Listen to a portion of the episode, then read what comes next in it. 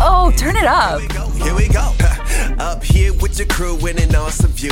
Everything you love stacked right in front of you. Got your icon pass, powder slashing. 50 plus destinations. Speaking of, did you get your Icon Pass yet, Sean? I'm on iconpass.com dropping in right now. From just $259 adult. I'm going to buy it at the best price before it goes up April 21st. Yeah, that's the good stuff. Okay, done. So pass the good stuff. Yeah, it's the good stuff. ¿Qué onda banda? ¿Cómo andan? Espero que se encuentren muy muy bien, que estén muy contentos, muy alegres en el día que esté transcurriendo. La neta es que yo estoy bien alegre porque seguimos este, con esta oportunidad de grabar aquí en ENAM, Escuela Nacional de Audio y Producción Musical, que la neta se han portado muy buena onda. Eh, hemos tenido este espacio acondicionado que de repente grabar en la Ciudad de México es un poco complicado, ¿no? Por todos los ruidos que hay detrás de ella y como que de repente siempre Uy, me, me costaba muchísimo eh, encontrar un lugar en donde pudiera estar como acondicionado, ¿no? Porque pues implicaba un buen de gastos. Entonces, este, ahora que tenemos esta oportunidad me siento muy feliz y, y también qué mejor para todos los que nos escuchan que pues estar escuchando bien, eh, un buen audio, una buena imagen. Eh, entonces, pues nada, muy agradecido con toda esta parte. Y sin más preámbulo, quiero darle la bienvenida a un artista que conocí en La Mole del 2021. ¿Sí? No, 22, ¿no? 22, ¿verdad? Sí, 22, fue hace ya me estoy meses. confundiendo. este, y la neta es que fue un evento que estuvo bien chido porque tuve la oportunidad de conocer a varios artistas y quedar impresionado por todo, todo el talento, todo el arte que hay, que hubo en ese evento. La neta es que me eh, terminé gastado porque fui a comprar un buen de cosas. Este, la, como que la misión en ese entonces era como ir a, a encontrar artistas, a, a conocerlos, hacerle, quise hacer una pequeña dinámica en la, que, en la que les hacía unas pequeñas preguntas. Y pues bueno, el día de hoy estamos con uno de los artistas que me dio la oportunidad de, entrevistarlo en ese momento, de hacerle esas preguntas. Y nada más y nada menos que él es Luis Castillejos, mejor conocido como iMosh 13. Bienvenido amigo, ¿cómo andas? Eh, muy bien, eh, muy contento de, de estar aquí en este podcast. Yo disfruto muchísimo de los podcasts, entonces formar parte de uno es algo que, que, mm, me llena de mucha alegría. Además de que también, sobre todo cuando hablamos de arte, me descoso y me gusta hablar mucho de ello. Es que hay, hay neta ahí. A veces creemos que por todas las ramificaciones que implican cada una de ellas, como música, ilustración, o sea, un buen, eh, creemos que a lo mejor como que son secciones separadas, pero la realidad es que hay como muchas cosas en común en cada una de ellas, ¿no? Desde el aspecto como que todos estamos por la misión de vivir del arte, que ese es como que el primer conflicto personal que te que, que enfrentas y ya luego vienen todos estos eh, como que hallazgos, ¿no? De, de crisis, de tu estilo, de eh, todo, eh, como que creer la competencia, no sé, hay varios, varios aspectos que eh, en, en particular todos sentimos, nos sentimos muy identificados, ¿no? A pesar de que estamos en diferentes áreas. Entonces, eh, pues nada, justamente hablando de esta parte de, de la mole, hermano, ¿cómo, ¿cómo lo sentiste? ¿Qué tal estuvo tu experiencia allá? Justamente no tienen, o sea, había entendido que se postergó, ¿no? O sea, fue porque estaba planeado antes de pandemia, luego como que hubo todo este show y ya este, retomaron las actividades ahora en este año. ¿Qué tal fue para ti la experiencia? Eh, pues fue, la verdad, increíble. Justamente como mencionas, em, originalmente esta mole estaba planeada para 2020, pero pues por obvias razones se postergó hasta, digamos, en diciembre, entre octubre y diciembre hicieron otros pequeños eventos, o sea, eso sí fue a finales de 2021, pero este evento grande que siempre es en marzo, este al fin se hizo y la verdad, eh, algunos estábamos un poquito como todavía con a ver qué tanto la gente lo recibe, a ver qué tanto le gusta y demás. Pero sí, creo que a todos nos sorprendió. eh, fue muy grata la experiencia de ver a tanta gente y de poder otra vez estar como en un evento compartiendo nuestro trabajo, viendo a muchísimos amigos que tenía eh, mucho tiempo de no ver, porque justamente eh, luego haces como muchos amigos con colegas, ¿no? Que justamente conoces en eventos. Y a veces, pues por situaciones de vida, de que viven en otros estados y demás, el punto de encuentro siempre es en eventos. Entonces, el volver ahí siempre es como súper padre y además ver qué es lo que traen de nuevo y sus proyectos y obras y demás es increíble. Aparte siento que también está como que bien, no sé cómo decirlo, como nutriente el ver tantas exposiciones con tantos diferentes estilos, ¿no? O sea, yo quedé, a veces creemos que a lo mejor hay pocos estilos, pero la realidad es que hay muchísimos, ¿no? O sea, vi en cada uno de los artistas un, un estilo muy reflejado, que también iba, ¿tú qué pensarás de esto que que tu estilo artístico refleja tu personalidad. Bueno, ya ir, ir a, a justamente los temas de estilo. Primero, te doy toda la razón de que hay una diversidad enorme, ¿no? De, de- de estilos, de formas de interpretar como la realidad y pues incluso, sí, de trabajarla y demás, es, es maravilloso. Ahora, en cuanto a la parte de estilo, yo me iría más al sentido de, de encontrar como tu voz como artista, ¿no? Que yo creo que es algo que se puede aplicar a lo que mencionabas al principio, ¿no? Tanto a la música como al teatro, como a la danza. Creo que al final lo que todos estamos buscando es esa vocecita que resuene de manera distinta en cualquier eh, ámbito en el que se presente, ¿no? Entonces, en el caso, pues en mi caso, que lo que me gusta es el cómic, es tratar de contar historias y demás, eh, pues es el modo en el que lo cuentas y además como en el cómic se conjuga la parte del escritor y la parte del dibujante, sobre todo si tú pues haces todo, eh, se vuelve complicado porque también tienes la manera de cómo interpretas la, la realidad de tu historia, o sea, justamente con el estilo, eh, con la parte gráfica de, de cómo vas a hacer los ojos, las proporciones, si va a ser en técnicas tradicionales, digitales, este y el formato incluso también afecta muchísimo. Claro. Y luego también está la parte de cómo la cuentas la historia, ¿no? Que no solamente es el dibujo, sino también cómo vas a ir contando esa historia. Va a ser con un narrador omnipresente, lo va a ir narrando el protagonista, este, va a ser una situación compleja, no sé, hay muchísimas cosas. Entonces, se juntan muchísimas cosas y así es como de, ah, ¿por dónde se da? Entonces, para no, para no saturarnos, recientemente yo estuve leyendo un libro que eh, se llama, eh, es de Ray Bradbury, que es el que escribió eh, Crónicas Marcianas y Ah, Fahrenheit 457, se llama. Bueno, creo que me puedo estar equivocando ahí con el número, pero eh, este libro se llama Sé en el arte de escribir y recopila como un pasaje como a lo largo de toda su vida de cómo poco a poco él fue descubriendo su pasión por escribir, cómo se dio cuenta que era la manera en la que a él le gustaba transmitir e investirse, ¿no? Para crear. Y son como pequeños consejos, como anecdóticos, de cómo él fue trabajando para ir soltándose, ¿no? De, eh, no es pensar demasiado en justamente lo que quieres lograr, si es como con un fin económico o justamente de, con este trabajo me tienen que reconocer y tengo que volverme mi- millonario o no sé, algo así, ¿no? claro. este, si no es simplemente es como de te nace esta chispa por crear y entonces tú déjala fluir.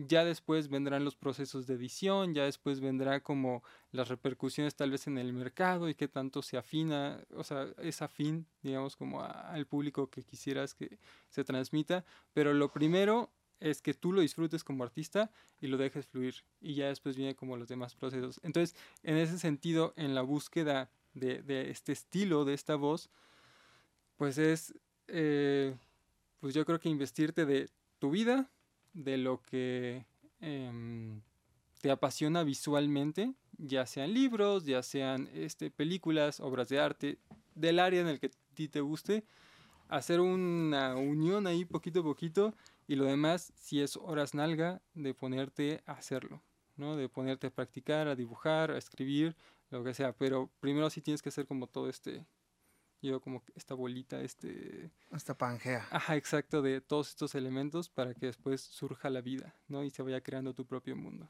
Wow, qué chido. Ahorita que ibas hablando, neta, como que iba desmenuzando tantos temas así. No manches, eso estaría hablar, chido hablar. Como que siento que es eh, eh, complejo el poder aclarar una idea, ¿no? Para el artista.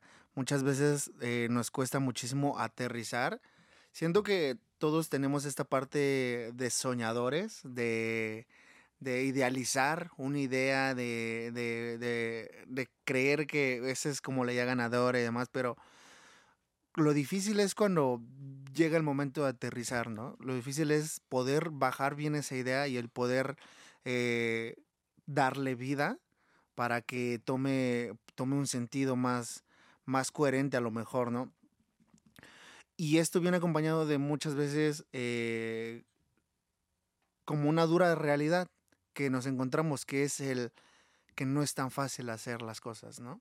Entonces, ahorita mezclado con lo que me comentas en el proceso de encontrar el estilo, para ti, ¿cómo fue el poder aterrizar todos, toda esta pangea que me comentas, que, que, que mencionas, que creaste, de acuerdo a lo que has vivido, a lo que te gusta, a lo que, a, lo que consumes. ¿Cómo fue para ti el empezar a crear un, un mundo para ti? Porque si algo he visto mucho en, tus historias, en tu estilo, en tus ilustraciones, es que manejas eh, un, una misma esencia. O sea, un, un mismo camino de, de ilustración para ti, ¿cómo fue el poder aclarar todo eso en tu mente? Es, es, es algo... ¿Por dónde empezar? Es decir, a mí desde pequeño, cuando mi papá me leía ciertas historias, por ejemplo, él me leyó eh, Sherezada de las mil y una noches, ¿no? Que es este cuento donde sale como Simbad y donde salen los Alibaba y los 40 ladrones y todo este tipo de, de historias como viejitas en unos libros muy grandes. Entonces, yo recuerdo como con mucho cariño todas esas historias porque este, lograba comenzar a imaginar como toda la aventura, porque en realidad tenía un par de ilustraciones viejitas, pero en general nada más yo me quedaba como con lo que me iba contando, entonces yo iba creando a partir de ello imágenes y demás. Entonces eso comenzó yo creo que a, aperturar mucho como esta fascinación por esos mundos que yo desconocía, por estas aventuras de, de todos estos personajes. Y este con el paso de los tiempos, por ejemplo, a mí me gusta mucho El Señor de los Anillos, ¿no? Entonces, yo, ah, este, cuando salió la primera película, mis papás eh, me llevaron, me fascinaron. Ya después conecté que una amiga de mis papás había estado leyendo ese libro como tiempo atrás y recordaba mucho la escena de Gandalf, ¿no? Justamente cuando describen de cómo se Su cae. historia y todo. Ajá, no, más bien de cuando ya están en, en, en Minas Morgul, no, en este Moria, en Moria y están en el puente eh, este que van a pelear y entonces que pues ahí es cuando Gandalf cae. Ajá, ajá, Eh, ajá. yo recuerdo eso que, que justamente un día estaba leyéndolo y no los estaba leyendo a mí, a mi hermano y un amigo. Este, y de O sea, narrado, todo Ajá, narrado narrado. todo. Y yo tenía como cierta idea. Entonces de repente veo la película y veo esa escena un par de años después o un año después, no sé cuánto tiempo pasó. Y fue como de, wow, es, es esta historia y esto es como la parte gráfica. Entonces como que comencé a juntarlo, me emocionó mucho y comencé yo ahí a crear como mis primeras historias. Y creo que por lo menos yo comencé a escribir y medio dibujar muy pequeño, o sea, como a los 8 o 9 años yo ya estaba haciendo como mis primeros dibujitos y trabajos así. Entonces, como tal, creo que en ese momento no tenía como un filtro de esta es la manera de hacerlo o esta es la forma, porque en general, este, pues no tenía como una referencia o como este es el, el modo de hacerlo. Entonces yo simplemente descargaba, como mencionaba así, las cosas y yo hacía mis muñequitos y ahí... lo- luego lo que hacía cuando me costaba como em, trabajar un personaje, como visualizarlo, agarraba algún personaje de otra serie. Hay muchos que luego, por ejemplo, este, pues hacen fanfics, ¿no? De diferentes series que les puedan gustar. Pero yo no, o sea, son como esos mismos personajes con esa misma personalidad crean situaciones ficticias entre ellos, ¿no? Ya sean romances o ya sean aventuras o de diferentes cuestiones. En mi caso, yo tenía cartas de Yu-Gi-Oh! Y entonces de repente decía, ah, este personaje, que no importara si era muy fuerte, si alguna vez salió en la serie o algo por el estilo, yo decía, ah, este me gusta. Y entonces este, decía, ok, a veces tal vez agarraba su título, ¿no? O sea, su nombre, que era como Warrior, así literal. Y entonces ese era el personaje que yo hacía, pero yo le creaba su historia totalmente. O sea, nada más como que lo tenía de referencia para visualizarlo como en, en la aventura.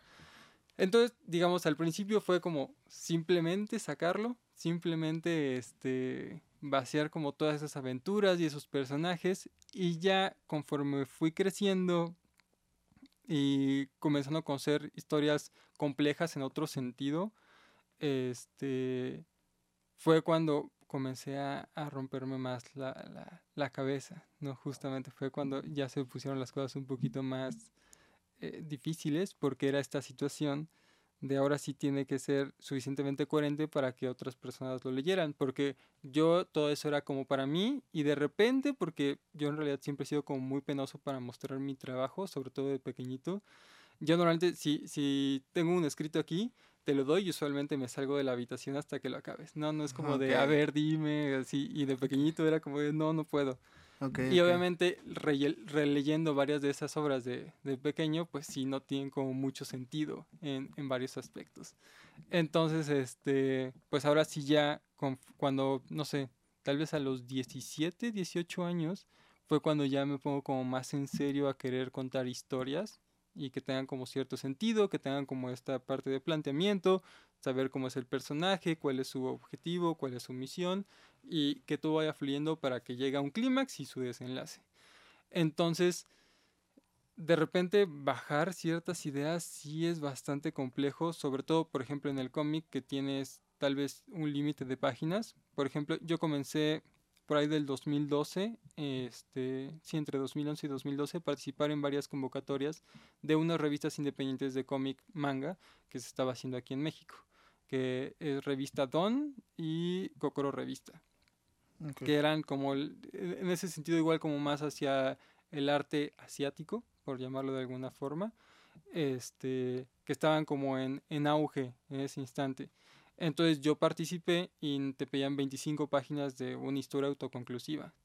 Entonces ahora no solamente tenía que trabajar esta historia, sino tenía que acotarla a ese formato, a ese número de páginas y trabajarlo. Entonces sí fue cuando comencé a reescribir y a retrabajar como muchas de, de, mis obras para que pudieran mm. cumplir como con los parámetros que estaban pidiendo. Y actualmente pues es lo que se pide mucho si quieres participar en alguna convocatoria. Es como nada más tiene que ser un minuto de tanto. O, o sea, si se habla como de música o video, ¿no? O sea, si va a ser un GIF, no puede ser más de, no sé, por decir alguna cosa. Okay. Entonces, este, pues dentro de este mundito fue que yo comencé a, a, trabajarlo y a bajarlo y actualmente sigue en evolución ese tipo de proceso, o sea, no, no siempre la misma historia, o sea, una historia la voy a bajar de la misma manera, hay algunas que cuestan más este trabajo eh, bajarlas y hay otras que, este, fluyen mucho más fácil, ¿no? Depende un poquito de, claro. de la historia en cuestión. Y cuando, en este momento, cuando dices que más o menos 17, 18, que fue cuando ya empezaste a formalizar más, ¿cómo fue para ti el, decir, ok, ya, eh, o sea, entiendo que lo venías haciendo desde chico, que venías ya este, con toda esta creatividad, imaginación, y, ibas como que practicándolo, pero ¿en qué momento fue en que ya, más bien, cómo tomaste la decisión para formalizarlo, para, para decir, ya, a esto me quiero dedicar, ¿sabes qué? Esto es lo que quiero hacer el resto de mi vida, pues. Pues un par de años antes, sí, yo comencé a estudiar una carrera técnica en artes plásticas. Entonces, este, yo en vez de hacer la prepa normal, yo me dediqué a hacer como arte, por así decirlo, era artes plásticas mm, más como del lado normal, de pintura, grabado, escultura, dibujo técnico y así. Entonces, este, yo entré eh, con esta idea de que justamente a ver si me ayudaba a contar mejor mis historias eh, a, esta escuelita. Eh, sin embargo, pues obviamente allí no te enseñan nada de narrativa. Entonces, fue hasta ya mi tercer año, ya casi acabando como la, la, pues la carrera técnica, que comencé a encontrar justamente todo este tipo de convocatorias que te, que te mencionaba. Yo estaba cumpliendo los 18 años en ese momento y fue que dije, ok, de aquí quiero darle. Originalmente mi idea de entrar a esa escuela y de ir a convenciones y demás era para conocer a más personas que también les gustara contar historias. Porque mm. Por ejemplo, de las obras que yo leí en ese entonces, hay una obra que se llama Bakuman. Oh, turn it up. Speaking of, did you get your icon pass yet, Sean? I'm dropping in right now. Wow, from just 259 adult, I'm going to buy it at the best price before it goes up April 21st. oh, turn it up. Here we go. Up here with your crew in an awesome view. Everything you love stacked right in front of you. Got your icon pass, powder slashing. 50 plus destinations. going Speaking of, did you get your Icon Pass yet, Sean? I'm on iconpass.com dropping in right now. From just $259 adult, I'm gonna buy it at the best price before it goes up April 21st. Yeah, that's the good stuff. Okay, done. So pass the good stuff. Yeah, it's the good stuff. Que es de los creadores de Death Note. Y entonces narra básicamente la historia de dos adolescentes japoneses que intentan entrar a la industria del, del manga ahí en Japón. Entonces te van narrando como todas sus aventuras, de cómo también participan en convocatorias y de cómo van conociendo a más colegas y cómo se motivan como una especie de competencia amistosa que los hace decir de, no, yo ahora tengo que hacer una historia más genial y ese personaje está increíble, tengo que echarle más ganas y como toda esa parte, ¿no? De motivación. Por lo menos en mi lado competitivo es algo que me ayuda muchísimo, ¿no? El ver que otras personas, otros colegas estén haciendo cosas tan increíbles, es como de, ah, yo también quiero.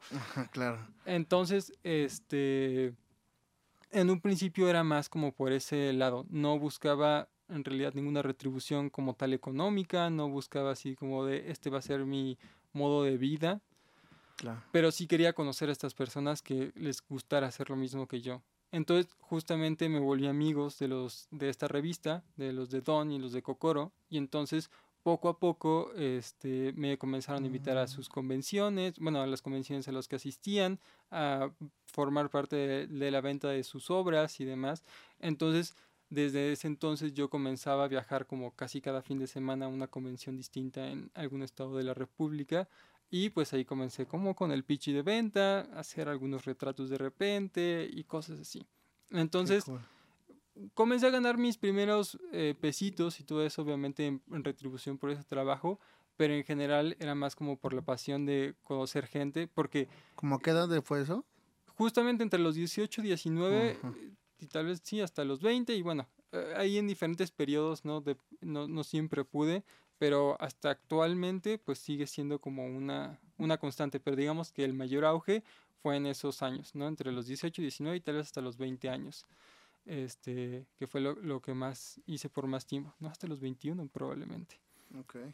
Sí, entonces, este, ya después, pues poco a poco, o sea, al principio era como más en apoyo a estas, a estos artistas, a, a estas, digamos, eh, ¿cómo se les llamaría? Em, ¿Como sellos, tipo sellos o como...? Sí, son como sellos editoria- y editoriales Editoriales. independientes, ¿no? Y, y pues a esta comunidad de amigos que se estaban creando allí. Claro. Entonces yo me sentía como muy en confianza, salía muchísimo con ellos, nos íbamos a cafés a dibujar, de repente llegamos a un café 24 horas, pero llegamos como a las 9 de la noche y nos íbamos a las 9 de la mañana.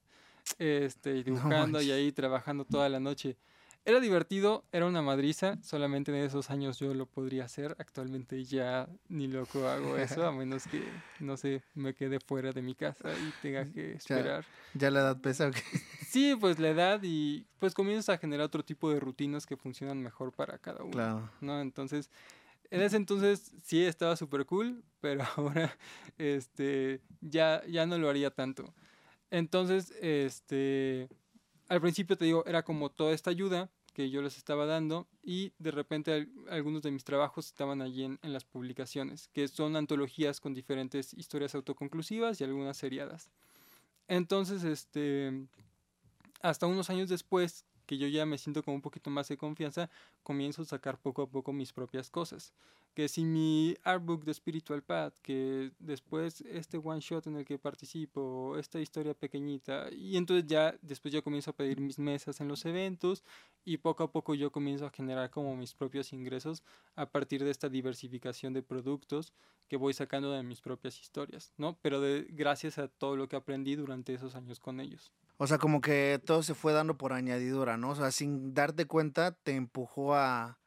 O sea, la vida misma te empujó a dedicarte de lleno a eso. Sí, además, pues creo que aquí sí es importante como esta parte de la pasión que tienes por los trabajos. O sea, yo cada vez que terminaba una historia como quiero hacer una nueva, ¿no? Y era una nueva y no, no pensaba como que a veces es bueno o malo. Yo he conocido personas que ciertas historias las cargan así como por 10 años. Es como, esta historia se me ocurrió cuando iba en secundaria y la sigo trabajando, la sigo haciendo y ya son así adultos de treinta y tantos años, ¿no? O una cosa así. Y a veces esa misma obra, pues sí, como que la diversifican, o sea, como que tienen su personaje icónico, su personaje protagonista, y ese lo mueven para todos lados y lo meten a, intentan meter a Mm. editoriales o sacar más historias, o ya comienzan a hacer como tal vez incluso su figurita o prints y demás, pero siempre con la misma historia. A mí en general no me gusta mantenerme tanto con una misma historia, con un mismo personaje, entonces yo sí voy creando como historias Diversas. muy diversas, ¿no? Y depende por, por, por el contexto en cuestión. Por ejemplo, ahorita estoy en un gran reto en el que estoy escribiendo una historia de terror. Y es algo Órale. que yo no he hecho como tal. Sí he tenido ciertas de mis historias como algo de suspenso y personajes ahí relativamente creepy, pero esto sí es como con la intención de generar como cierto miedo, cierta incomodidad. Entonces sí ha sido un reto bastante... Qué cool. Oye, pero hablando de esto, de que comentas, que a estar, siento que e- era lo que decíamos un poco al principio, ¿no? O sea, el casarte con una idea, mm, no sé qué tan bueno o malo pudiera ser, o más bien no sé si se consideraría bueno o malo, porque ciertamente creo que para muchos eso, esa fórmula, digámoslo así, es como muy ganadora, ¿no? Cuando tú logras eh, colocar a un personaje con cierta eh, eh, con cierto gusto o más bien que, que viste que le funcionó a la gente que le gustó creo que es muy difícil de repente incluso soltarlo no pero para un poquito más aterrizado como a, to- a todos los artistas que, que van empezando que, que están este a- creando sus sus sus, eh, sus eh, nuevos pininos y demás como que qué tan bueno crees que un artista tenga que casarse con una idea o diversificar tu, tu, tu arte como en este caso tú lo haces, ¿no? Por ejemplo, en el audio, no sé, está la música, el sonido directo, los podcasts, o sea, como que hay varias rami- ramificaciones en las que tú te puedes como que tratar de enfocar en cada uno, o qué crees que es mejor, enfocarse en una sola y meterle por ahí, o, o a ti cómo te funcionaría, porque eso es algo que de repente para todos los que vamos iniciando, vamos abarcando un nuevo eh, camino, es muy difícil eh, el poderte eh, decidir, o incluso en, por ejemplo, en, los estilos. Para ti, ¿cómo sería el quedarte, tú te ves en, en años con este mismo estilo que manejas, o creería, o le pegarías como a otro tipo de estilo que veas que, que pudiera tener más oportunidad? No sé, ¿tú cómo ves esta parte de diversificación? Yo creo, bueno, personalmente obviamente voy a hablar desde mi experiencia Claro. eh, trabajando en, en todas estas pequeñas obras eh, y hablándole directamente a todos los que quieran hacer cómics y que estén queriendo comenzar a hacer cómics, no importa que sea en estilo web, o sea, en formato webtoon, eh, estilo eh, manga, europeo, americano, no importa, eso es independiente de esto. Usualmente, sobre todo yo que em, digamos, algo que me motivó muchísimo a querer eh, contar historias, sí fue parte del manga porque era muy dinámico. O sea, yo comencé a leer algo de One Piece, Naruto, o sea, los clásicos que, que todos podemos llegar a conocer. Este, me, emocionaba muchísimo la historia y entonces yo decía, wow, este arco está increíble, esta aventura está impresionante y estos personajes tan épicos que están surgiendo y yo quiero crear algo así. Entonces, creo que el principal error y luego lo que comenzamos, o sea, los que queremos contar este tipo de historias basándonos en estas grandes obras, es que este, no tomamos en cuenta el tiempo y la dedicación que tenemos que tener para poder contar una historia así. O sea, incluso Naruto que ya terminó, este, entre Naruto y Naruto Shippuden, no sé, son 800, 600, 700 episodios que le tomaron, no sé, creo que salió el manga como en el 99 y terminó hace un par de años, no sé, o sea, son 15, 18 años que te vas a estar tomando haciendo una sola obra, ¿no? Entonces, a veces cuando justamente comenzamos, está muy bien, yo no digo que apaguen como esa llama de pasión, decir de yo quiero contar esta historia y esta aventura con estos personajes y demás, pero si tienes que primero ponerte a hacer algo que yo considero corto. Por ejemplo, este, yéndonos como al mercado americano, Mike Miñola, el creador de Hellboy, eh, en un inicio él no tenía ninguna intención de volverse pues esta gran franquicia que ya tiene películas, videojuegos, juegos de mesa y de todo, ¿no? este... Oh, turn it up. Here we go. Up here with your crew in an awesome view. Everything you love stacked right in front of you. Got your icon pass, powder slash it. 50 plus destinations. Speaking of, did you get your icon pass yet, Sean? I'm on iconpass.com dropping in right now. From just $259 adult, I'm going to buy it at the best price before it goes up April 21st. Yeah, that's the good stuff. Okay, done. So pass the good stuff. Yeah, it's the good stuff. Él simplemente era un entintador y él se decía un entintador mediocre, de repente entre DC y Marvel, que ahí andaba. Él, su único objetivo de repente era como, ojalá me dé esto para tener mi casita sencilla, eh, vivir bien como con mi esposa y si de repente llego a hacer unas páginas de un cómic, o sea, como propio, está súper bien. Entonces, él en una convención narra que este, por diversión le pidieron dibujar un personaje y hizo una primera versión de lo que después se transformaría en Hellboy. Y este, él comenzó a enfrentarse como a este reto de crearle una historia. Como dije al principio fue simplemente por diversión, él lo menciona todo el tiempo de que no tenía intención de volverlo nada, pero cuando le dijeron como de, oye, ¿por qué no te echas una historia?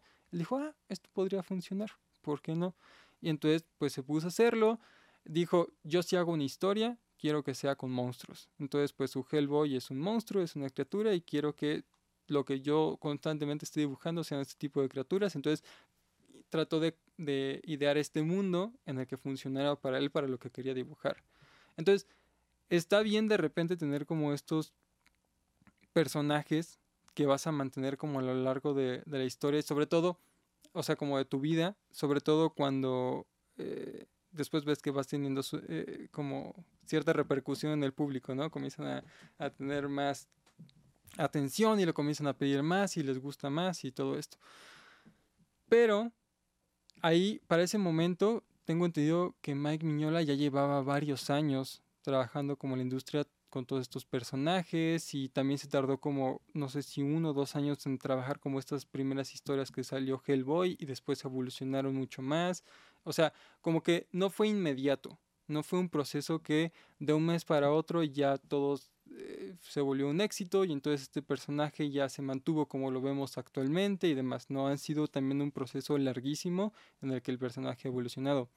Entonces, algo que yo también aprendí muchísimo en esta escuelita de arte fue que a veces los artistas, y creo que también hay muchos memes de eso, sobre todo si estás en este mundito, de este, no, no lo dibujé mal, es que así es mi estilo. ¿no? O sea, como que si la mano, las proporciones o cosas así. Claro. Entonces, creo que en el recorrido artístico, hay- un ejemplo que siempre pongo es el de este, Picasso, en el sentido en el que él, cuando comenzó, en su- también súper joven, él sí muy, muy talentoso desde pequeñito, tenía como todo este proceso súper académico en el que sus obras eran realistas, eran impresionantes, y como a través del tiempo justamente fue trabajando diferentes estilos hasta que desarrolló este que a muchos les podía parecer un retroceso, pero en realidad es una gran evolución para abstraer y para transformar su obra en esta en este cubismo que acaba siendo algo tan conciso y tan gráficamente distinto, ¿no? Ya comienzas a notar esa voz que tanto había estado buscando durante, durante todos esos años. Entonces, con las historias, sobre todo para los que quieren hacer cómic, creo que también tiene que haber un proceso de evolución en ese sentido. O sea, es algo que nunca va a acabar, pero cuando quieres comenzar a tener como algo más sólido, sí es importante primero explorar y después concretarte como en algo más, como, como en la evolución de todo eso. Entonces, justamente cuando yo comencé, hice varias historias pequeñas de unas 15, 25 páginas, donde algunas eran igual como más de terror, otras eran más como de aventura, algunas más cómicas nada más, algunas simplemente unas exploraciones ahí locochonas. Entonces yo hice como 5, 6, 7 historias de ese estilo hasta que comencé a hacer algo que me llamaba más la atención. ¿no? O sea, como que comencé a trabajar todos estos elementos que me habían estado inspirando y había estado trabajando y entonces poquito a poquito se fue dando a lo que soy más o menos hoy, ¿no? En mis trabajos, como podría ser Kupuri Green Beat, este, El rumor de los huesos, eh, La flor del mar y demás, que son las obras con las últimas que he trabajado, que es yo creo que un poco más la amalgama de ese último proceso. Sí, ¿no? porque son incluso un poco historias más largas, ¿no? Este, que son a lo mejor yo creo que más tiempo que fue dedicado. Y aparte, creo que eso que comentas está bien chido porque es un, un punto medio, ¿no? O sea, al final de cuentas, el artista va a jugar lo que a, lo que a él le, le, funcione mejor. Es decir, eh, creo que ninguna idea está mal y al contrario, está chido que eh, nosotros podamos encontrar un equilibrio, una balanza en la que podamos decir, ok, es todos estos, eh, diversificarse en todos estos este, pininos de ilustraciones, historias y demás, es algo que te va a ayudar a poder también definir quizá tu, e- ese arco grande que estás armando, ¿no? Porque ya sabes qué es lo que quieres, qué es lo que te funciona, eh, qué es lo que no te funciona, y, y siento que todos esos nutrientes como que te van agregando de alguna manera también experiencia para poder tomar decisiones con cierta eh, hi- hi- historia a lo mejor un poco más larga, ¿no? Entonces, creo que al final de cuentas es eso, como la experiencia, el, el, el abarcarte en diferentes aspectos. Y también creo que nutre ponerte eh, fuera de, de confort, ¿no? O sea, eh, sacarte un poquito de tu zona, lo que comentabas hace un rato de ahora estoy experimentando en un poco más de terror, eh, eh, intentando un nuevo tipo de, de- historias que abarca un... A lo mejor incluso hasta tú lo puedes ver en, en tu estilo que de repente ya va a le- llevar otro tipo de colores, ¿no? Veo que también en, tu, en tus colores son muy... eh, Tienes una paleta de color muy específica en tus ilustraciones que, que se ve plasmada en cada una de tus historias. Entonces siento que de repente eso también te ayuda, te saca, ¿no? Porque ya utilizas otro, el- en terror a lo mejor eh, tienes que arriesgarte, tomar otras decisiones que, que a lo mejor no estás acostumbrado, ¿no? Pero que siento que eso te va a ayudar muchísimo, ¿no? ¿Cómo, ¿Qué tal ha estado tu experiencia con eso? Totalmente. Eh, justamente hablando como de la parte del color, eh, es algo que al principio, partiendo del manga, pues obviamente el manga es en blanco y negro, no o escala de grises dependiendo. Entonces, pues te olvidas de eso, tal vez nada más es una primera página o una portada que pues solucionas simplemente para que se vea bonita y atrayente al público, pero hasta allí. E- es más como la parte de una ilustración.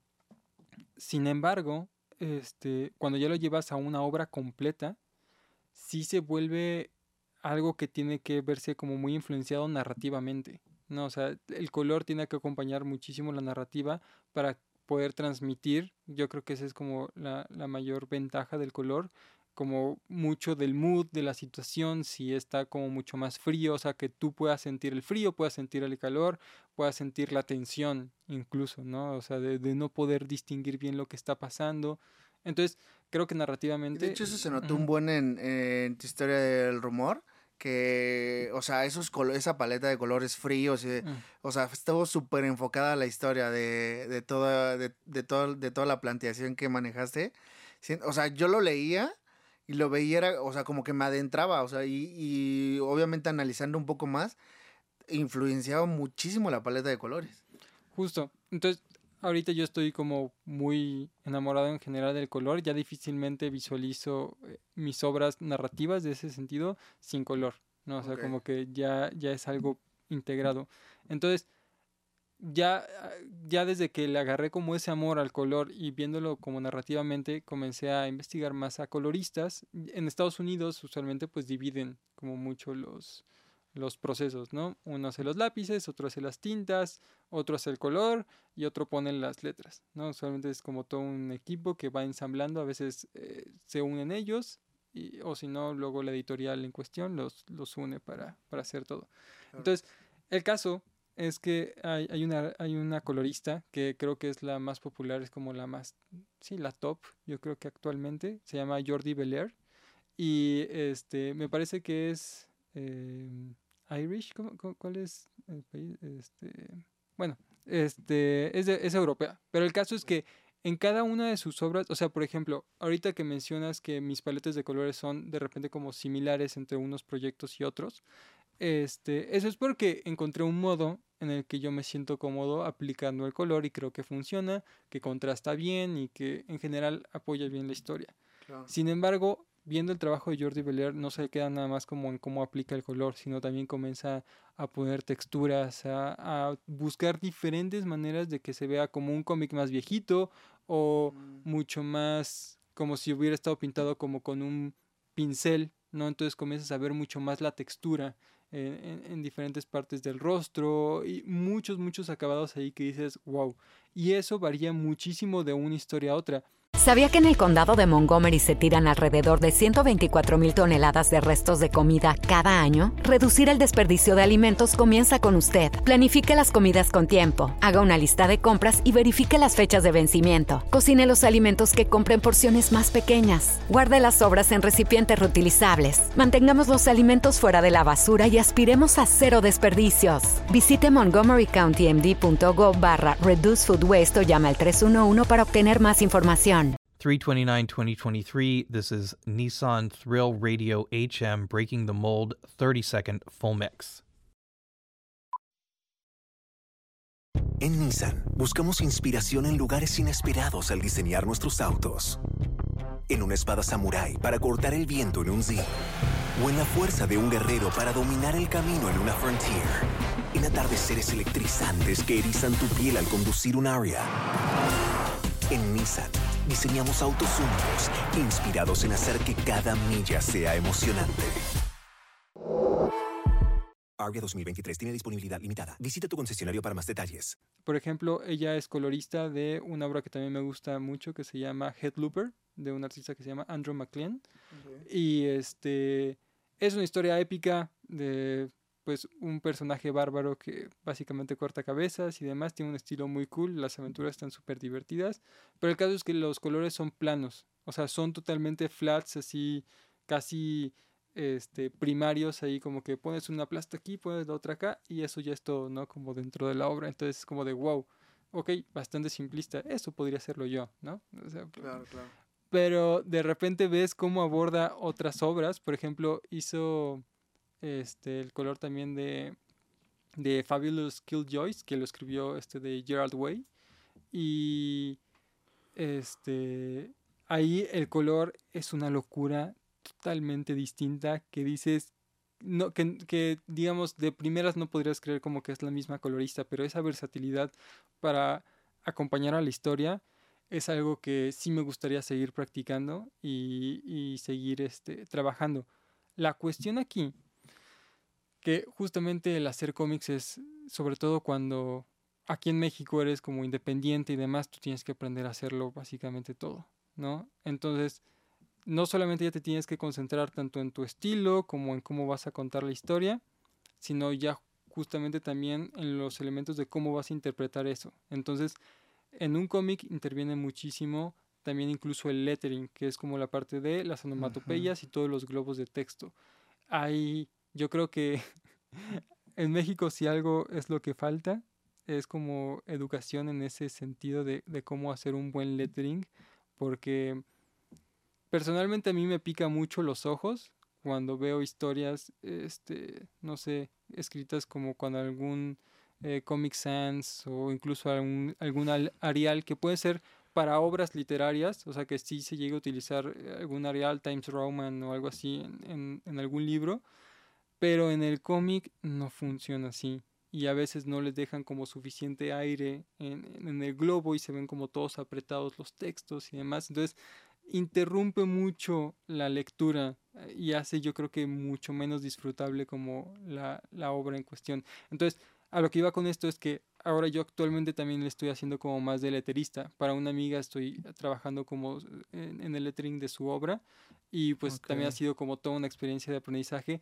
de todo el lenguaje que puede transmitir este, un buen lettering, ¿no? Para, para poder sentir bien los gritos o sentir bien cuando alguien tiene como miedo. También ayuda muchísimo el hacer la letrita como más pequeña y tal vez en un tono más apagadito y entonces parece que está susurrando, ¿no? Parece que está como ahí. Entonces, te digo, es un mundo súper amplio que, este, pues, solamente echándole como muchas ganas y a través del tiempo vas a ir perfeccionando poco a poco. Justamente eso que mencionabas, me acuerdo que vi en tus historias. Eh, bueno, creo que ahí estabas trabajando en, en, en alguno de tus proyectos, ¿no? Y era lo que comentabas. Hasta que tuviste que imprimir una parte, te, di- te pudiste dar cuenta que estaba fallando algo en el lettering, ¿no? Y es cuando empiezas a corregir. Y, y yo ahora que comentas esto de la cultura en la que ya tenemos la oportunidad, que eso está súper chido y que también nos abarca a muchos artistas de diferentes artes, que ya tenemos la oportunidad de poder empezar a crear nuestras cosas, ¿no? Cosas que antes era probablemente imposible costear, ¿no? El tener eh, cierto equipo de trabajo, el tener este alcances a, ciertas editoriales o eh, incluso el tú poder ya hacer jugar a todo esto, ¿no? A todas estas partes de que, que implica un- una historia. Pero también viene acompañado de todo este, este problema que es apañar todos nosotros mismos, ¿no? ¿Por qué? Porque no te- a lo mejor no estamos bajo el yugo de una editorial que nos pueda financiar, que alguien haga el lettering, que haga alguien la, la impresión, que no sé, o sea, todo este mundo en el que eh, de repente puedes recibir ayuda, pero en este caso no, porque venimos acompañados de la palabra independiente, ¿no? Artista independiente. Para ti, ¿cómo ha sido tu camino el enfrentarte a, a todo esto por ti solo, ir, ir abarcándote o tratar de abrirte espacio para poder eh, tener oportunidad de que tu historia sea contada? ¿Qué tal ha, si- ha sido tu camino en ese, en ese show? Pues mi manera más directa de, de ir hacia ello ha sido a través de las convocatorias. O sea, em, justamente el... Actualmente, o sea, de 2012 para acá, que es cuando yo considero que fue mi año como de apertura en todo este mundo del cómic, este, ha evolucionado muchísimo. O sea, en estos últimos 10 años ha avanzado muchísimo y hay muchas más plataformas, sobre todo digitalmente, para poder dar a conocer tu obra y que se conozca. Y eso está increíble y lo agradezco muchísimo que, que cada vez más espacios se estén abriendo para ello y que muchas historias se puedan dar a conocer. Sin embargo, en ese entonces justamente eh, había bien poquitas, bien poquitas historias, ¿no? O sea, como bi- bien poquitas formas de hacerlo y si no, pues nada más era impreso y yendo a eventos. Entonces, pues ahí tienes que invertir y es como más complicado. Entonces, cuando yo conocí estas convocatorias y participé y logré quedar eh, como finalista y demás, este, pues ellos se hacían cargo de la parte de la impresión. Entonces, pues yo ya no tenía que gastar y al final podía ver como mi, mi obra publicada. Entonces, mi manera de hacerlo fue tratando de participar en obras. De hecho, el rumor de los huesos salió gracias a que yo gané la convocatoria de Secuenciarte en 2018. O sea, esa fue gracias igual a que gané otra convocatoria. Entonces, este, yo creo que el modo de hacerlo, uno de los modos de hacerlo es a través de convocatorias, pero pues ahí tienes que enfrentarte a los deadlines, a competir con más personas y, y O sea, que tampoco es que es tienes que ser ganador, ¿no? En ese tipo de cuestiones. Sí, tienes que ser ganador. Y este, pues la otra es la autopublicación. Ah, yo conozco muchos amigos y ahorita que estuve en, en, en Zapopan, en Guadalajara, este, en la casa del autor, eh, pues ahí conocí muchos amigos que ellos hacen como sus fanzines. Entonces también es como más Mm. autopublicación, que es algo un poquito más casero, entre comillas, aunque que también quedan cosas increíbles, pero son cosas un poquito más pequeñas, ¿no? De unas 30 páginas o algo por el estilo, que ellos imprimen, engrapan y lo, y lo van a hacer. Entonces, creo que este, esa es como otra, otra forma de hacerlo. Y otra es a través ya de una imprenta, pero normalmente ya como eh, en- a nivel imprenta, pues sí te conviene como por costos imprimir de 500 a 1000 ejemplares. Entonces tienes que estar como muy consciente de la inversión y de cómo va a estar tu movimiento de ventas para ir a eventos justamente, regresando como a lo de la mole o ventas en línea y demás. Entonces, eh, dar a conocerlo sí es complicado, pero justamente diversificando, encontrando muchos de estas plataformas que actualmente se están dando, por ejemplo Webtoon, que tiene su lado de Webtoon Canvas, funciona muy bien porque ahí tú puedes dar a conocer bastante tu obra. Creo que eso es lo más importante, sobre todo cuando conoces a alguien que pudiera llegar a financiar algo, este, que tengas dónde verlo, ¿no? Porque si no lo tienes impreso, si no pueden como checarlo en algún momento, es muy difícil que alguien se pueda llegar a interesar. Entonces es como, mira, tengo este un webtoon que se llama tal.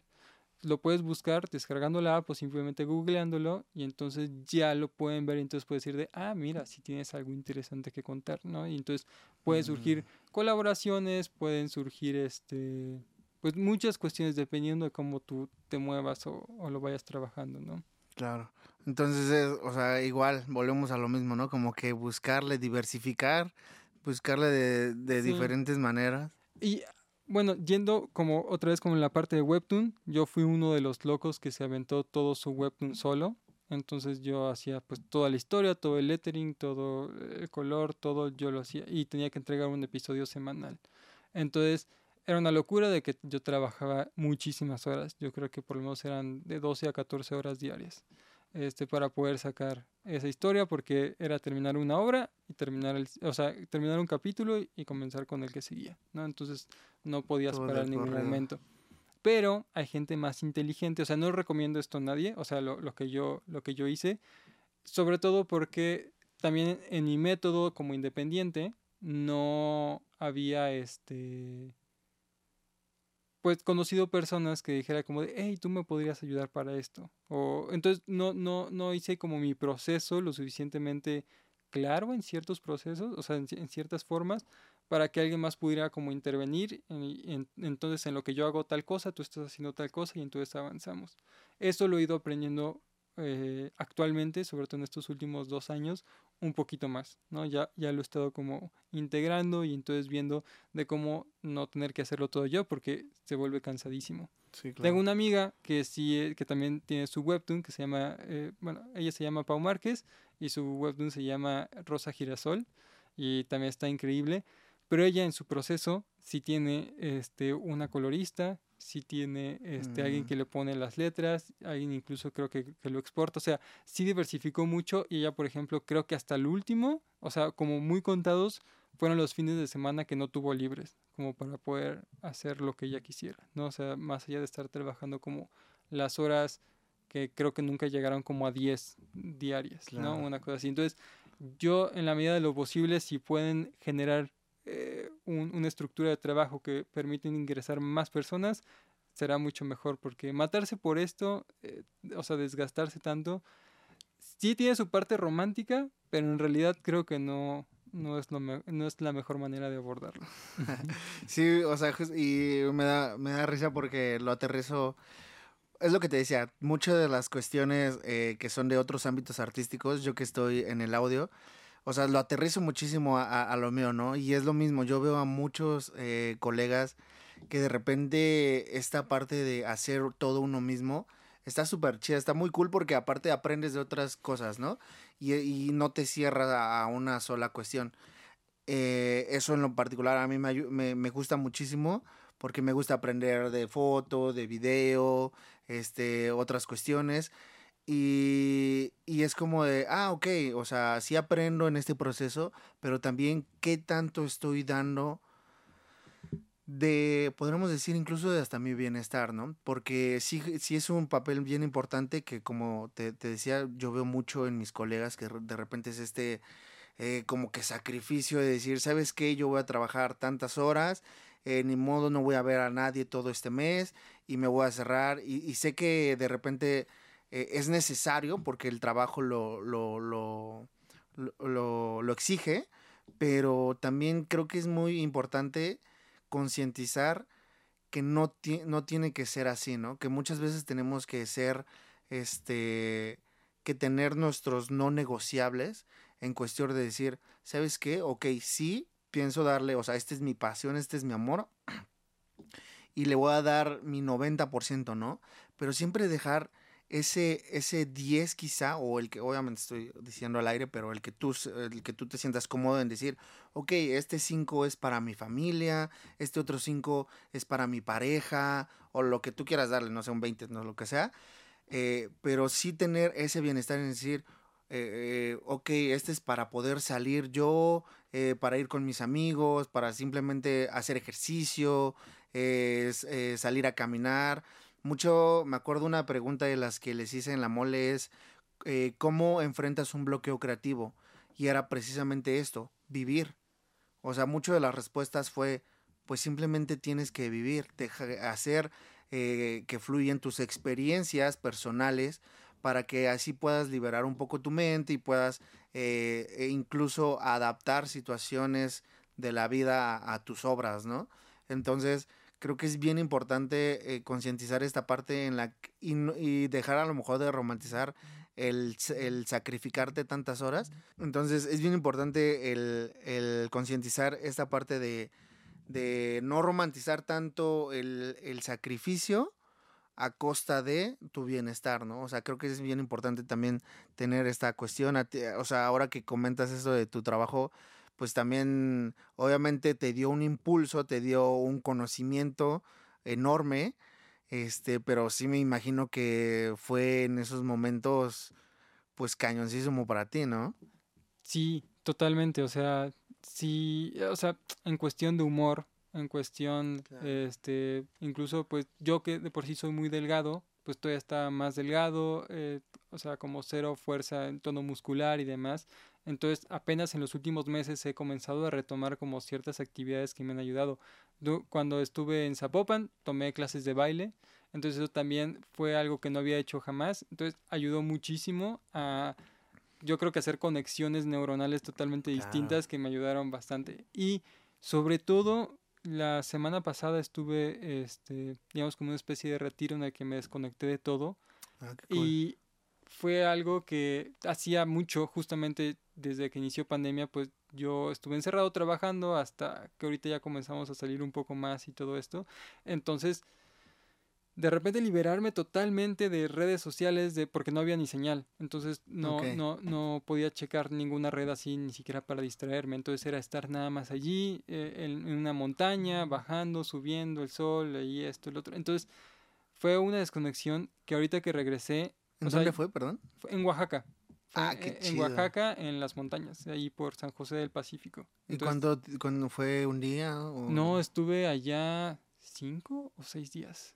Sí, desconectado de ¿Los seis días desconectados? Ajá, más o menos. Sí, sí, sí. Creo que tengo que hacer eso. Sí, la, verdad me ayudó muchísimo porque ahora que mencionaba esta parte de, de estar escribiendo el terror, yo ya lo tenía como comenzando a... O sea, yo lo quería comenzar a trabajar desde antes de irme a este, a este retiro, pero me, me estaba costando muchísimo bajarlo. ¿no? O sea, me eh, decía, ok, tengo que escribir estos, estos elementos, ya más o menos tengo los personajes, pero me estaba costando muchísimo bajarlo.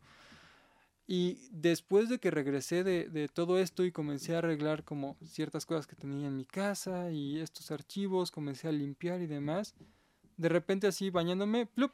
tuve como un clic. Y entonces de repente ya me senté y comenzó y por lo menos en guion salió el episodio 1, ayer salió el episodio 2 y hoy antes de venir por acá este, estaba terminando como la mitad del episodio 3. Entonces no sé si fue exactamente como el poder despejarme de todo, o sea, de, de, no tener que regresar como a trabajar, porque allá lo único que tenía de hecho era mi sketchbook.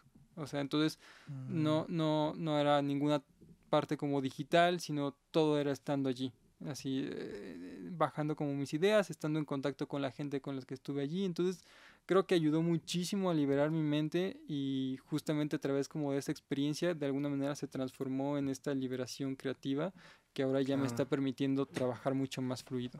Claro, no más, qué chido. La verdad es que creo que es algo que, híjole, estamos eh, como que muy acostumbrados con esta nueva era digital, que me, que me gustaría igual abarcar el tema, que de repente para muchos de nosotros, y me incluyo porque para mí ha sido una alternativa en la cual yo he podido encontrar eh, trabajo, ¿sabes? O sea, en la cual eh, he podido enlazar, eh, mostrar, conseguir clientes, este, donde he podido mostrar mi trabajo y, que llegue a diferentes partes, ¿no? O sea, como que una extensión. Entonces, para mí me ha funcionado mucho, pero dentro de esto viene acompañado de muchas situaciones en las cuales de repente pudiera estar basado mucho tiempo de nuestra vida en la era digital, ¿no? Y ahora con lo que se viene, de, de- de repente pienso, ¿qué tanto, qué tanto tú crees que estemos nosotros como humanidad preparados para una era más grande de lo que estamos viviendo en la digital, ¿no?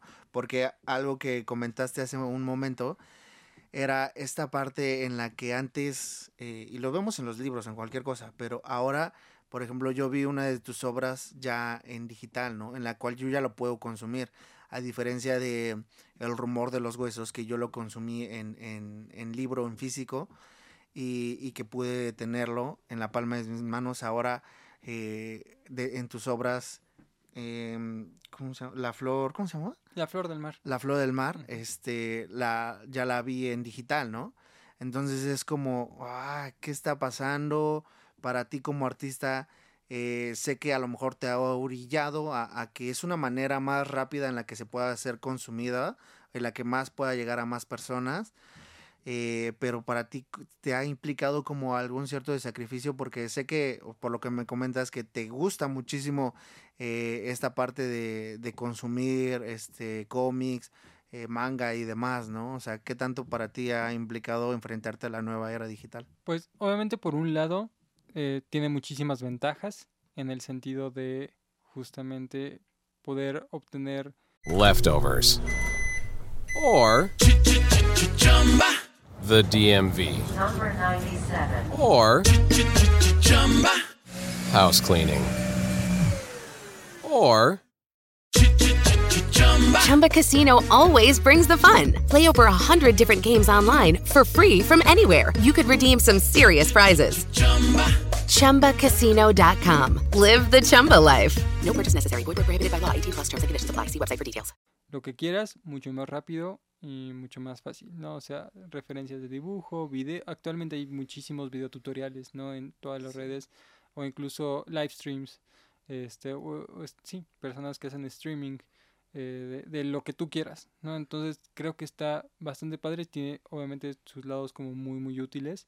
Sin embargo, algo que yo creo que aprendí mucho y que aprendí y recordé mucho en este retiro fue el lado de em, pues una especie de equilibrio más que nada o sea creo que son súper útiles creo que em, son hasta cierto punto necesarias no como para todo este ritmo de vida que, que se va haciendo porque muchas cosas nos facilitan eh, ciertas cuestiones, ¿no? Sobre todo tal vez algunas en seguridad, en contacto y demás, creo que están súper bien, facilitan mucho el proceso creativo y hace que te desgastes menos en ciertas cosas. Pero es tan fácil cruzar la línea a el otro punto en el que ya simplemente, eh, eh, co- como este punto de acabas de checar todas tus redes sociales, pero de repente vuelves a agarrar el celular simplemente como para rechecar o no sé, no- ya no sabes ni por qué entraste, sino simplemente por entraste. inercia, ¿no? Ajá, exacto, sí. Eh, luego vas, que el simple hecho de, ah, voy a checar la hora, y de repente te metiste y no viste ni siquiera la hora, ¿no? Era como, ah, ¿qué hora era? Así. O vas, incluso vas a buscar, no sé, cierta cuenta en Instagram y de repente te quedaste en tu feed viendo historias y es como de, "Ay, ¿qué, ¿a qué venía? Sí, sí, sí, sí. Entonces, en ese sentido, creo que, digamos, es algo inevitable. Creo que vamos a encontrarle sus ventajas y desventajas, pero al final creo que es una opción como eh, muy de cada quien. eh, o sea, como de interiorizar su equilibrio propio, digamos. Eh, yo que pues por, por, por mi trabajo sí es importante que mantenga cierta presencia en redes sociales para anunciar nuevos productos, nuevos proyectos, nuevas cosas que voy a estar como sacando y que la gente pues se entere, este pues no puedo así como decir de no, ya voy a cerrar todo, ¿no? o sea, claro. es, es parte de. Pero algo que gracias a este retiro como que redescubrí es como de... eh, Tenía mucho tiempo, por ejemplo, que no leía un libro, ¿no? Justamente este que, que menciono de Ray Bradbury, eh, Sea en el arte de escribir, eh, fue como el primer libro que, que leía en muchísimo tiempo, porque yo también escucho, aparte de podcast, audiolibros, que está muy cool porque pues, todas las voces y puedes seguir haciendo otras cosas mientras este, lo estás escuchando. Pero la parte de tener el librito, de, de tenerlo así, como mencionas con el rumor de los huesos, sí es otra experiencia que también siento que hace conexiones muy importantes. Entonces, a pesar de que respeto muchísimo todo el formato como Webtoon, de que pueda acercar a muchísimas personas con artistas nuevos, con historias que valen muchísimo la pena, creo que sí hay que tener como este equilibrio todavía como con los elementos físicos, ¿no? Porque incluso creo que psicológicamente, eh, como kinestésicamente, en el momento de tener como el contacto con el papel, con, con el mismo olor, con el estar pasando las páginas, genera eh, otras conexiones eh, neuronales que de otra manera no puedes tener, que es lo mismo de en vez de escribir a máquina, o sea, de escribir en, en la computadora, escribirlo manualmente, ¿no? Eso también hace una conexión totalmente distinta. Entonces, no sé si estemos preparados del todo, creo que la mayoría estamos nada más como clavados, sobre todo con este contenido tan rápido como es TikTok y demás, que por muchos amigos he visto, yo, yo, no, yo no consumo TikTok, pero este, por muchos amigos sí he visto que tiene muchísimas herramientas súper útiles, ¿no? De cosas que tal vez no sabías, como pequeños hacks para la vida y dependiendo de cómo eduques al algoritmo, ¿no? Claro, claro. Entonces, este está difícil porque es bien fácil perderse en ese, en ese, en esa red de como de streaming, de, de estar consumiendo. Pero eh, yo todavía tengo como esta esperanza de que pues varias personas como que se den cuenta como de, ay, esto está, de, de, too much, ¿no? Está, está ya pasando el límite y encontrar como ese balance entre cosas. Entonces, en vez de eh, yo de repente, en vez de ponerme, no sé si voy a comer o voy a hacer como alguna actividad, en vez de buscar algún video en YouTube o buscar algo en Spotify o lo que sea, voy y prefiero y agarro mi libro, ¿no? Entonces, eh, como que estoy tratando de cambiar ciertas actividades para también cambiar como la configuración de, de, de lo que estaba acostumbrado mi cerebro y creo que poco a poco ha, ha estado ayudando bastante. Sí, te está funcionando. Sí, sí me ha estado funcionando. Híjole, es bien, es bien complicado eso, ¿eh? porque siento que de repente, o sea, también nos ha obligado como a una rutina, lo que decíamos, o sea, de repente inconscientemente, este, nos volvemos consumidores, eh, no sé si decir compulsivos, pero pues sí, o sea, que, que estamos todo mucho tiempo ahí. Y que justo lo que comentas, o sea, creo que a veces es muy bueno cuando educas al, que, que, que bien lo expresaste, cuando educas al algoritmo a que te muestre eh, algo de tu interés, de verdad, eso, eso juega muchísimo a tu favor, ¿no? Yo, por ejemplo, que de repente me cuesta muchísimo eh, aterrizar ideas o que eh, tengo mucha la parte creativa en la que eh, soy muy soñador, pero eh, poco planificador. Eh, el ver como este con, contenido que, que, te brinda, no sé, hacks, este, cómo puedes este, aterrizar tales cosas, o 10 consejos para, no sé, cosas que a lo mejor este inconscientemente quizá lo, lo conocemos, pero el que te lo digan es como, ah, no más, sí es cierto, o algo nuevo, simplemente es como, sí, o sea, qué cool, qué, qué chido que, que, que, ver este tipo de contenido, ¿no?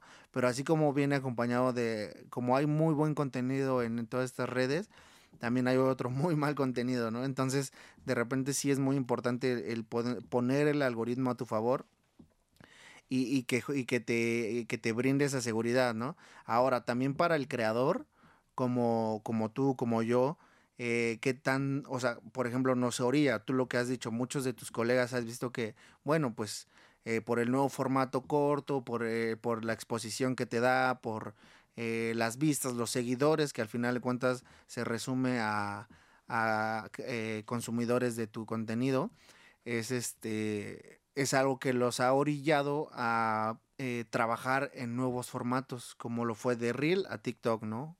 De tanto tiempo a tanto tiempo, de foto a video, este, y que dicen, ay, pues es que le tengo que entrar para poder eh, mostrar mi trabajo, ¿no? Eh, en tu caso, por ejemplo, que comentas que no consumes tanto TikTok, eh, y por ejemplo en tus redes, ¿no? Que a ti te funciona todavía mucho la, las fotos, ¿no? Porque son, son tus ilustraciones y demás.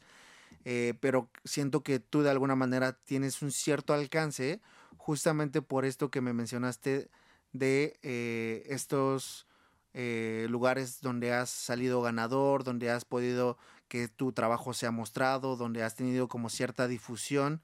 De alguna manera tienes como un, un cierto una cierta ayuda que te ha beneficiado, ¿no? En tener ya un nombre eh, como iMosh, eh, como que, o sea, tienes algo que te ha impulsado, ¿no? ¿Cómo ves este ámbito en el que muchos artistas que van iniciando, que a lo mejor todavía no han tenido ese alcance, no han ganado, o, este, ciertas competencias y demás que se ha- han tenido que, que usar, explotar redes sociales.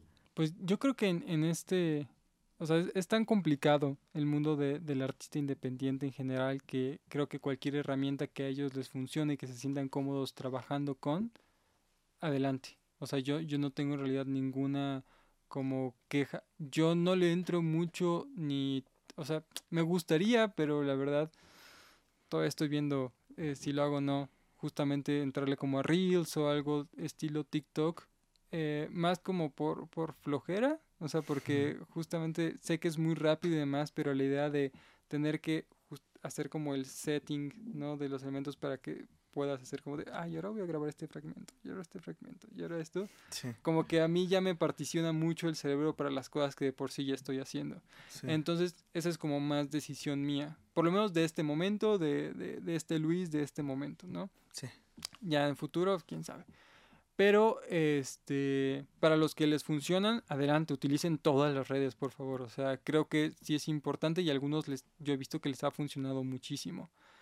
Em, sin embargo, algo que yo recomiendo, otra vez volviendo como a toda la parte de artista independiente, es, no importa que tus eh, ilustraciones o tus reels tengan como miles de likes o demás, creo que al final, a menos que te llegue como muchos patrocinios y todo esto, de, de hecho había como un hashtag o algo así como para justamente los artistas que se presionan mucho para entrar como en el algoritmo, para justamente ganar más seguidores y demás, pues se vuelve como muy estresante y de hecho se mata luego la creatividad con tanta presión.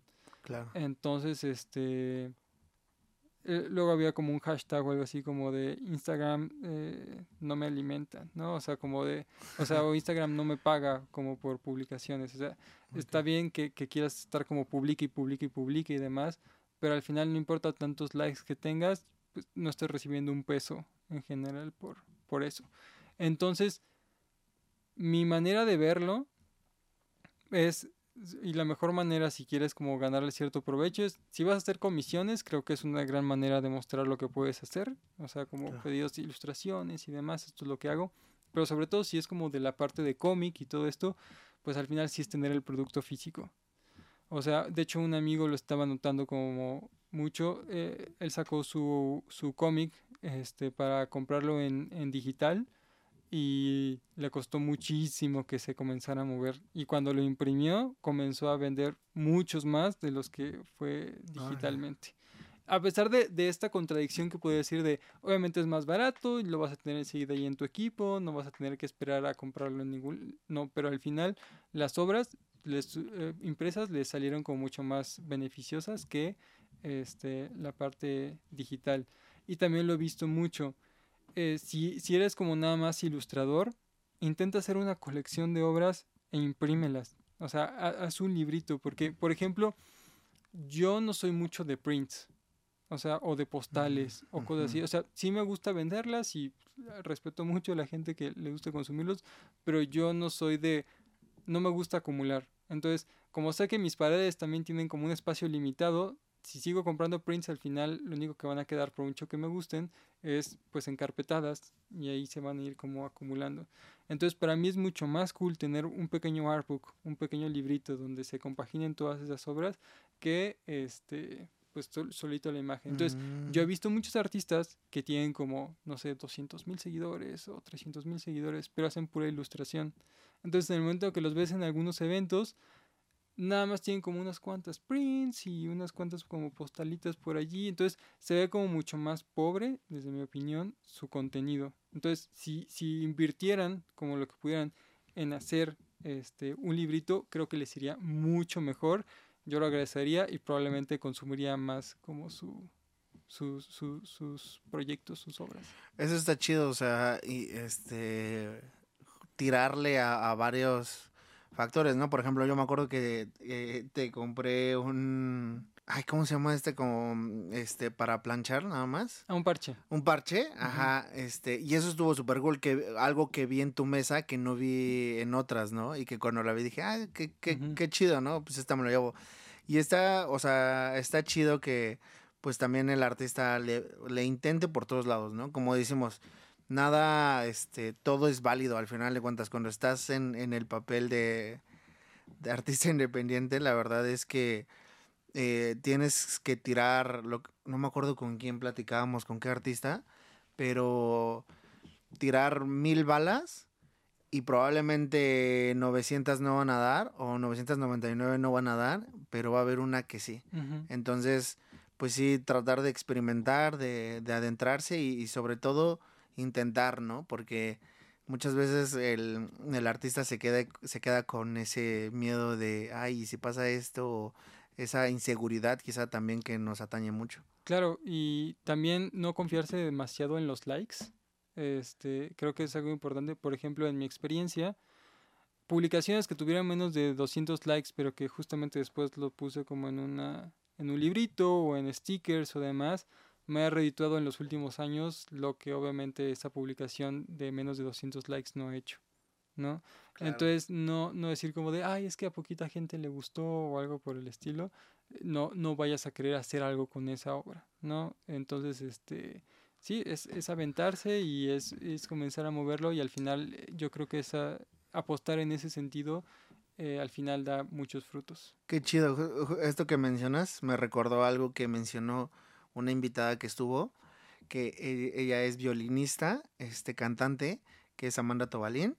Eh, ella mencionó, dejemos de medir el éxito de un músico por plataformas como Spotify. Ahora quizá lo aterrizaría a, a esta parte, a dejemos de medir el éxito de un artista por likes, ¿no? Por, por, por favoritos o lo que sea. Y, y es muy cierto, o sea, no, nunca sabemos cómo, no es lo mismo cómo le va eh, a una obra en, en un ámbito digital a un ámbito este, real, ¿no? Entonces, eso es bien importante. Amigo, muchísimas gracias por haber estado aquí eh, con nosotros platicando. Se pasa el tiempo de volada. Este, ahora que yo ya no tengo mi grabadorcita ahí, ya aquí está este nuestro ingeniero Santi que nos estuvo apoyando, y ahora él es el que lleva todo el tiempo. y este, pues nada, te agradezco muchísimo el que hayas aceptado la invitación, hermano. Qué bueno que, que te diste el tiempo cuando, cuando me comentaste que sí le entrabas. Créeme que para mí es el que me acepten la invitación, para mí eh, ya me siento realizado. O sea, más allá de, de, de cómo salga la plática, qué tal salga la grabación, yo, yo sé que ya en cuanto hay una aceptación, es porque va a salir todo chido, ¿sabes? O sea, es como el, el primer, eh, la primer valla de obstáculo y ya de ahí ya, para mí todo se me hace tan sencillo. Entonces, pues nada, te quiero agradecer mucho eso. Eh, cuéntanos qué se viene, bueno, nos comentabas que se viene ahorita la hora de, de terror, hay algunas fechas aproximadas, ¿qué, qué, qué otros planes hay en, en puerta? Pues, eh, bueno, primero también quiero agradecer muchísimo la invitación. Esto es algo que disfruto mucho y eh, como pueden ver, me gusta hablar también bastante sobre todo de todos, de todos estos temas. Em, en cuestión de, de cosas que se vienen, sí, la obra de terror, todavía no puedo decir mucho, pero es probable que justamente como para épocas de Halloween, de, de Día de Muertos, eh, esa- ajá, creo que va a embonar por- si todo sale bien. Y, pero más próximo, de hecho ahorita para septiembre voy a estrenar un nuevo librito que se llama Luces y Latidos y es una obra que hice este en hace un par de años, pero que digamos hasta ahorita como que se dio todo para poder como compaginarla y presentarla bien y tuve la ayuda de un gran amigo que es un amigo colombiano que se llama Samir este Niño Beltrán, es, es, es la onda y él fue el que se encargó como de toda la edición y, y de que todo se viera tan bonito, ¿no? Entonces, de hecho, ahorita eh, se supone que está en imprenta, como to- toda esta obra, entonces en, en unas semanitas ya va a estar como totalmente disponible, oficialmente para septiembre ya va a ser disponible y los eventos que se vengan ya, ya vamos a tener esa nueva obra. Entonces, esa es ahorita y en octubre, finales de octubre, probablemente esta otra historia de terror. Yeah, qué cool, pues ya se la saben, banda. Yo voy a estar dejando acá abajo toda la información, donde lo pueden encontrar. Toda esta semana le vamos a estar dando a, a las redes sociales, vamos a estar compartiendo todo el trabajo de Luis. Eh, oye, como última pregunta, ¿por qué hay Mosh 13? Ah, bueno, iMosh o Imosh eh, es una palabra de origen maya que... eh, Ah, es Imosh. Ajá, pues de las dos formas. diciendo. No, eh, y eso es como muy normal. En realidad a mí no, no, no me Yo todo el tiempo. No, diciendo- Aimosh o Imosh, o sea, es- está bien. Este, de hecho es, eh, bueno, si le puedes decir Aimosh, Imosh, y de hecho otra pronunciación es Imish, que es una palabra de origen Mm. maya, que significa esencia del agua, y en términos muy sencillos es algo así como el signo zodiacal, pero como en maya. El 13 Ah, es porque en esa cuenta eh, que se hacen, eh, que son trecenas, eh, es un número sagrado para los mayas, entonces es como esa, esa configuración, aunque em, en realidad digamos que a eso les llaman nahuales o abuelitos, este, mi signo de nacimiento sí es Imosh, pero es el número 12, o sea, es uno atrás, nada más el 13 es como por esta cuenta quisiste agregar uno ajá, más. uno más, pero... sí. Ya, qué cool. Eso sí, que quisiste profundizar en eso. Qué chido, qué cool. Eh, entonces, pues ya se la saben, banda, y voy a estar dejando toda la información. ¿Algún último mensaje que quieras dejar, bro? Pues creen y sobre todo disfruten muchísimo. Esa es la parte más importante. Perfecto mensaje. Con este mensaje cerramos. Muchísimas gracias, banda, y nos vemos la siguiente.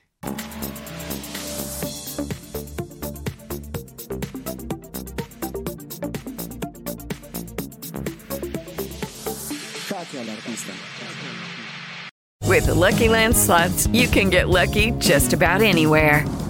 This is your captain speaking. Uh, we've got clear runway and the weather's fine, but we're just going to circle up here a while and uh, get lucky.